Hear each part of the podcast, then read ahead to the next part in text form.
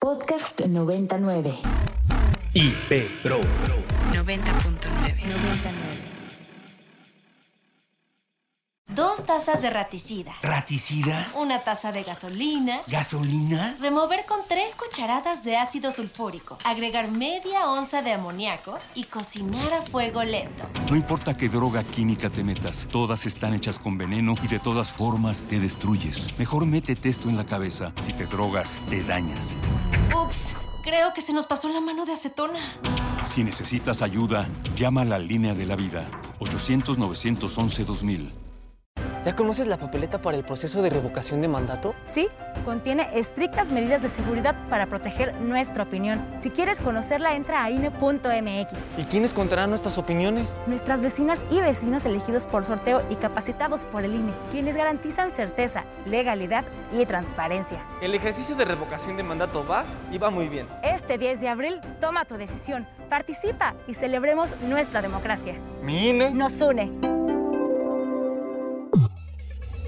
90.9. Ibero 90.9.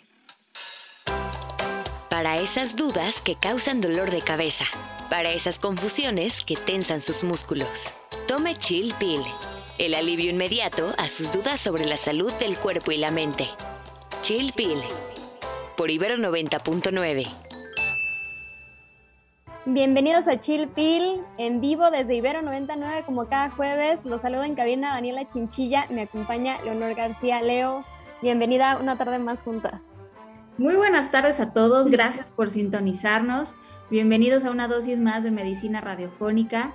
Eh, muy contenta, Dani, de estar aquí eh, el día de hoy.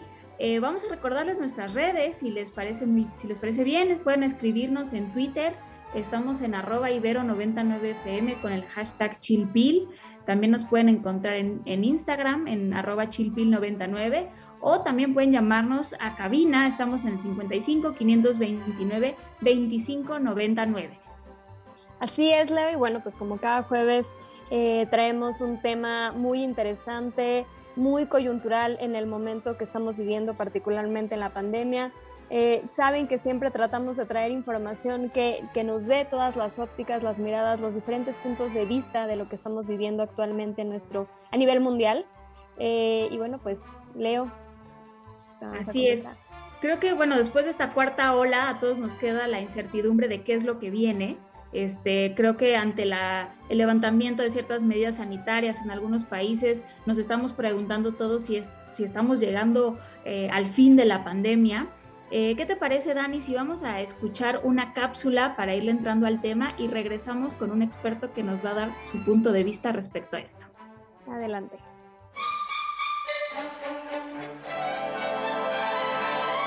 Qué fácil es sentirse bien. Un vaso, agua y ya está. Aquí te traemos tu cápsula. A casi dos años que inició la pandemia por COVID-19, la vacunación ha cobrado fuerza como una de las principales estrategias para contener la ola de contagios en el mundo. Sin embargo, no ha sido bien recibida por todos y los gobiernos de los países han impuesto una serie de medidas para motivar a aquellos que se encuentran resistentes a vacunarse, algunas de ellas apoyadas por muchos, rechazadas por otros. En Europa, por ejemplo en Alemania, se propone limitar el acceso al lugar de trabajo únicamente a quienes estén vacunados. Para los que se han resistido a las vacunas, tienen hoy en día cada vez más prohibiciones en los cafés, peluquerías, entre otros. Austria estableció un nuevo estándar de medidas estrictas con cuarentena para los no vacunados, restringiendo sus movimientos al trabajo y compras de bienes esenciales. En República Dominicana es necesario estar vacunado para entrar en todos los lugares cerrados y para usar el transporte público. También en Arabia Saudita es obligatorio para entrar en los establecimientos públicos y privados y para el transporte. En Canadá sin vacuna no hay alcohol. En Quebec, las tiendas que venden bebidas alcohólicas y cannabis ya no son accesibles para los no inmunizados, en tanto que en nuestro país, instituciones privadas solicitan el esquema completo de vacunación para poder ingresar. Y el día de hoy en Chilpil nos acompaña el doctor Rafael Bojalil. Él es médico, maestro en investigación biomédica básica y doctor en investigación biomédica básica por la UNAM. Es miembro del Sistema Nacional de Investigadores nivel 3 y miembro de la Sociedad Mexicana de Inmunología, de la Academia Nacional de Medicina de México y de la Academia Mexicana de Ciencias. Ha sido jefe de Departamento de Inmunología del Instituto Nacional de Cardiología Ignacio Chávez y director adjunto de Planeación y Evaluación del CONACYT. Actualmente es profesor investigador titular C en el Departamento de Atención a la Salud de la UAM Xochimilco. Rafael, muchísimas gracias por estar el día de hoy con nosotras aquí en Chilpi. Al contrario, muchísimas gracias por la invitación y por este trabajo tan importante que hacen ustedes. Rafael, ¿y qué te parece que para comenzar, bueno, a mí me gustaría contextualizar un poco. Sabemos que algunos países como Dinamarca, Reino Unido y Francia han levantado el uso obligatorio del cubrebocas. ¿Esto puede obedecer desde tu punto de vista algunas presiones políticas o realmente estamos en un momento de la pandemia en el que se puede hacer sin que esto nos amenace ante otra probable ola o repunte de contagios? ¿Tú qué opinas? Yo creo que eh, tiene que ver mucho, sí, con cierto tipo de presiones, pero también con políticas públicas, eh, porque en todos estos países el número de contagios ha ido bajando en los últimos días, aunque no tanto en Dinamarca. Dinamarca era un país que se había mantenido prácticamente libre de COVID, había sido uno de los grandes campeones mundiales de, evitar contagios, pero de repente en esta ola, pues sí alcanzaron niveles hasta de 43 mil eh, nuevos casos diarios. Eh, y no han bajado mucho, andan por como por 40, 41 mil por ahí. Eh, y Reino Unido sí ya bajó como de 190 mil, eh, que alcanzó el 5 de enero, a, a 69 mil el día de ayer. En fin, han ido bajando unos más, otros menos, han alcanzado los picos, unos antes, otros después. Pero estos países tienen la gran ventaja, por ejemplo, Dinamarca tiene 81% de sus individuos, de toda la población, de la población total, vacunados. Eh, es uno de los más altos del mundo. El Reino Unido tiene 71%, Francia tiene 77% y en México estamos arañando el 60% del total de la población vacunada. Aún así, a pesar de toda esta eh, cantidad de, de individuos vacunados, yo lo veo como un error el dejar de usar cubrebocas tan pronto.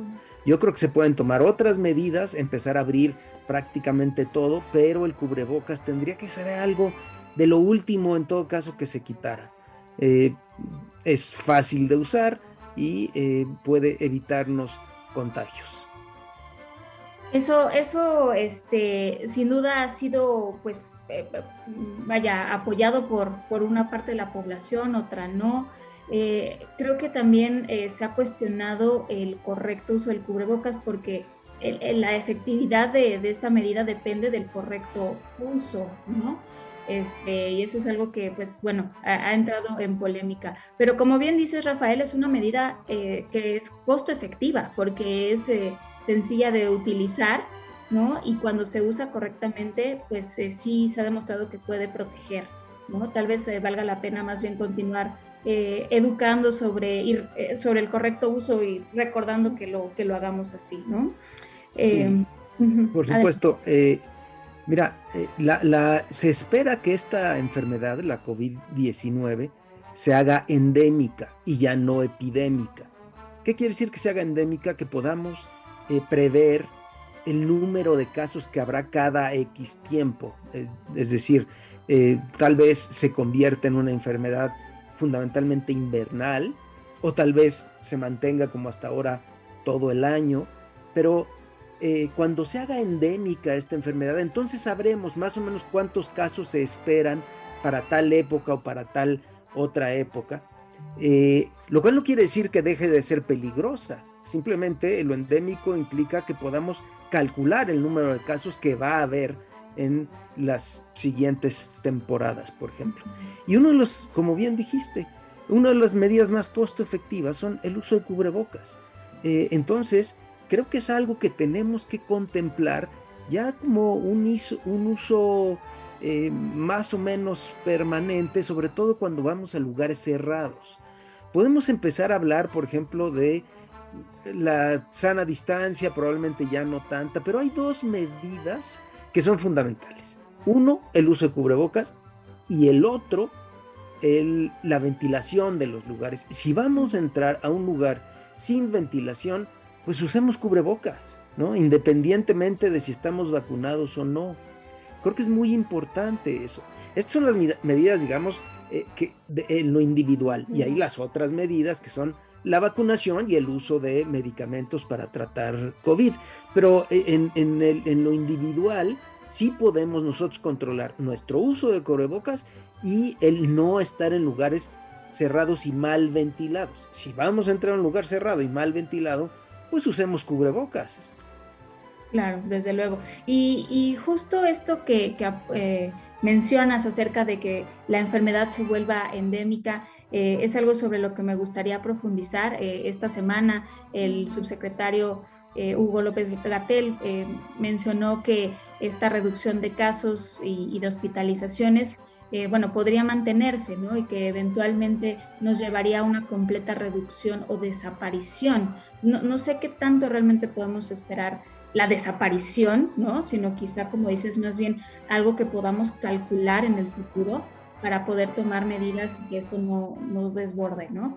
Me gustaría seguir eh, hablando de esto y profundizar sobre esto contigo, Rafael. Solo vamos a ir a una pausa musical eh, si te parece bien, vamos a escuchar Ride or Die de Hippocampus y ahorita regresamos. Podcast 99. Estamos de vuelta en Chilpil conversando con el doctor Rafael Bojalil, quien es médico e investigador en el Departamento de Atención a la Salud de la UAM Xochimilco. Recuerden comunicarse con nosotros a través de nuestras redes sociales, por Twitter, Instagram. A mí me encuentran en Instagram como SIC Daniela Chinchilla. Leo, adelante. A mí me encuentran en Twitter y en Instagram como arroba leo-agg. Rafael, ¿a ti dónde te pueden seguir? En Twitter, arroba Rafael Bojalil, así tal cual. Todo con minúsculas. Excelente. Oye, y antes de la pausa estábamos comentando acerca de esta declaración del subsecretario Hugo López Gatel de esta, esta semana, acerca de que, bueno, se espera una tendencia en la reducción de casos y hospitalizaciones y que esto eventualmente quizá nos llevaría a una eh, completa reducción o desaparición. ¿Tú qué, ¿Tú qué opinas al respecto? Bueno, el punto número uno a considerar es que somos uno de los países con eh, más subregistro de los casos de COVID. O sea, nos dicen que tenemos una X cantidad de casos y probablemente tenemos 30 veces más, ¿no? considerando eso, aún así, lo que podemos ver son las tendencias.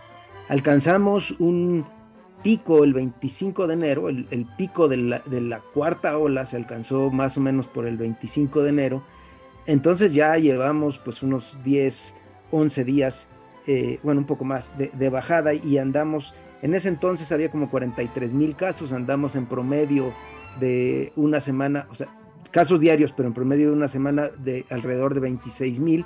Pero insisto, hay un subregistro enorme.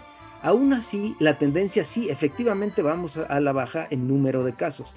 ¿Cuántos hay? Pues no sé, muchísimos, pero sí vamos a la baja. Lo que no ha empezado a bajar es el número de muertes. Eso sigue eh, elevándose mucho menos que en las otras eh, olas, pero sigue elevándose, lo cual es bastante normal porque normalmente entre 15 y 21 días después de el pico de casos se alcanza el pico de muertes, siempre va retrasado eso. Pero no, no creo para nada que vayamos a tener eh, un, cero casos, digamos, que, vaya a desaparecer la, enfermedad, en la enfermedad del panorama, por lo menos no en México, porque no tenemos eh, una proporción tan alta de vacunados. Entonces, probablemente sí, pronto entremos, entremos en una fase endémica en donde podamos calcular cuántos casos va a haber en, en ciertas etapas de tiempo, en ciertos periodos de tiempo, pero eh, cero número de casos, es decir, que, podemos olvidarnos que existe la enfermedad, no todavía. Yo creo que estamos todavía lejos de eso. Y, por ende, Rafael, podría inferir que, por supuesto, también estamos muy lejos de poder prescindir de las medidas sanitarias para evitar los contagios, ¿no? Dado, dado, dado lo que estamos comentando. Sí, definitivamente sí, pero eh, eh, hay que ser, como decía hace un rato, es decir, hay que abrir la economía, por supuesto que hay que abrir la economía, hay que abrir las escuelas, por supuesto que hay que abrir las escuelas, hace mucho daño que los niños no asistan a la escuela en términos de desarrollo neurológico, desarrollo humano, capacidad de interacción, eh, conocimientos, etcétera, etcétera, pero hay que tomar medidas y las medidas más importantes hoy por hoy son ventilar, que los salones estén perfectamente ventilados, que las personas estén bien abrigadas, pero con eh, ventilación cruzada en todos los salones y con uso de cubrebocas. Eso hay que mantenerlo y vamos a tener que mantenerlo todavía varios meses. No podemos olvidarnos de esto. Y vamos a tener que retomarlo cuando sean las, eh, los aumentos, aunque sea endémica la enfermedad y que podamos calcular cuándo va a reiniciar, eh, va a haber aumentos. Y entonces retomar este tipo de, de medidas, es más, que permanezcan al menos durante ciertas épocas del año, ¿no? Claro. Y este, ahorita mencionabas que la, tasa de, vacunados no es tan alta. Sin embargo, a mí me llama la atención porque ya estamos en, la ronda de refuerzos. Eh, ¿a, qué, se debe esto eh, que mencionas, Rafael? Bueno, hay ah, algunos factores. Uno, que de repente creció el movimiento antivacunas y gente que no era antivacunas ahora no se quiere vacunar contra COVID porque estamos en una época de, la posverdad y de los otros datos en donde cada quien eh, busca información en distintos lugares, en las redes sociales, donde se inventan cosas, en lugar de buscar información en programas como este, por ejemplo, en donde eh, se da información verificada y verídica. Eh, y entonces ah, hay mucha mala información y desinformación al respecto de las vacunas. Eso, por un lado, que es responsabilidad de, lo, de, quienes originan estas tendencias y de, y de quienes les creen sin informarse, pero hay otra parte muy importante que es responsabilidad estrictamente del gobierno, que no quiere vacunar a menores de edad, por lo menos mm. no a menores de 15 años. De tal manera que está dejando fuera a una proporción importantísima de la población y eso implica que deja vulnerables a los, mejor, a los menores de edad y eso implica además, además de que por supuesto se pueden enfermar y por supuesto pueden morir de la enfermedad, el hecho de dejar proporciones altas de población no vacunada implica que ahí, en esas poblaciones, se pueden generar variantes que puedan reiniciar la pandemia. Es decir, variantes que le den la vuelta a la respuesta inmune inducida por la propia enfermedad o por las vacunas, o variantes ya eh, que, afecten, por ejemplo, a los niños, fundamentalmente, que sería una catástrofe. Entonces, es un grave error, un error garrafal del gobierno no vacunar a los niños, sobre todo con aquellas en, aquellas edades que ya fueron eh, aprobadas, como por ejemplo los mayores de 5 años, y pronto serán aprobadas para los menores de 5 años. Tenemos que vacunar a nuestros niños si no queremos estar generando eh, posibles nuevas variantes que sean muy peligrosas. Claro, y esta parte me, parece muy importante porque recientemente se han escuchado eh, noticias, ¿no? O temas muy controversiales en relación a los que a los grupos antivacunas o a personas a lo mejor, no sé, por ahí deportistas reconocidos que están en contra de la vacunación y se han levantado temas en relación a los derechos humanos, ¿no? Si es un derecho humano vacunarse o como que incide. Entonces creo que dejar claro el riesgo que representan estos grupos antivacunas ante la posible mutación de nuevas cepas del virus es el mensaje que debemos de, reforzar o que desde mi punto de vista es importante entender independientemente de eh, una discusión de derechos humanos o no. Completamente de acuerdo. Hay que recordar, perdón, que los derechos individuales eh, están limitados por los, los derechos colectivos, ¿no? Y el hecho de que haya personas sin vacunarse afecta a los derechos colectivos, de tal manera que medidas como las que tomó Australia con, con eh, el, con, Djokovic, eh, fueron medidas muy importantes, fue una gran lección para el mundo, decir, sí serás el mejor, pero si no estás vacunado no compites. Creo que fue una gran lección, porque si no ponemos en riesgo a los demás y eso no está bien. Así es. Y, oye, Rafael, en términos de, digamos, de proporción, estos grupos antivacunas alrededor del mundo, ¿qué tanto impacto tienen eh, a nivel de salud pública? O sea, sabemos que de ahí se pueden gestar estas nuevas variantes, pero en términos de, cómo se ha mantenido la epidemia, ¿qué tanto impacto tienen? Tienen muchísimo, más en otros países que en México. Pero, por ejemplo, en Estados Unidos no logran levantar su 64, 65% del total de la población vacunada, por más que hasta ofrezcan 100 dólares y te vacunas, etcétera, porque hay una proporción enorme de, de antivacunas. En Alemania la proporción también es enorme de antivacunas y sí tiene un impacto importante porque esa cantidad tan grande de antivacunas se calcula entre el 20 y el 25% en algunos países como en Estados Unidos, eh, sí puede generar que no logremos controlar la pandemia, porque se van a estar generando variantes nuevas que pueden o no ser más peligrosas, pero en una de esas son más peligrosas. A diferencia de lo que está pasando ahorita, que Omicron parece habernos dado un respiro, pueden aparecer nuevas variantes que, eh, al contrario, vuelvan a disparar todo el problema, ¿no? Efectivamente. Pues esto no se acaba, damas y caballeros, esto no se acaba todavía, tenemos que seguir cuidándonos, seguir tomando medidas, reforzando el mensaje de vacunación. Este, como dice Rafael, Omicron nos dio un respiro, pero pues seguimos, seguimos este, con la pandemia. Rafael, muchas gracias por estar eh, con nosotros en Chilpil el día de hoy. Síganlo, síganlo en Twitter, en, arroba Rafael Bojalil. Él ha estado muy activo en la comunicación acerca de, la pandemia, eh, de, lo que está pasando con la pandemia. Y vaya, eh, Rafael pues es un médico inmunólogo que ha estado muy pendiente y muy trabajando muchísimo en el tema ya desde hace un muy buen rato. Rafael, gracias, gracias por habernos acompañado. Leonor, Daniela, muchas gracias a ustedes, gracias por permitirme comunicarme con su público. Les agradezco muchísimo esta oportunidad. Y bueno, pues así llegamos al final de Chilpil, no sin antes agradecer a, Carmen Díaz Leal y Aldebarán en su trabajo por la producción. Nos escuchamos la próxima semana. Linda tarde a todos. Hasta la próxima. Para esas dudas que causan dolor de cabeza para esas confusiones que tensan sus músculos. Tome Chill Pill, el alivio inmediato a sus dudas sobre la salud del cuerpo y la mente. Chill Pill, por Ibero 90.9. Para más contenidos como este, descarga nuestra aplicación disponible para Android y iOS o visita ibero909.fm.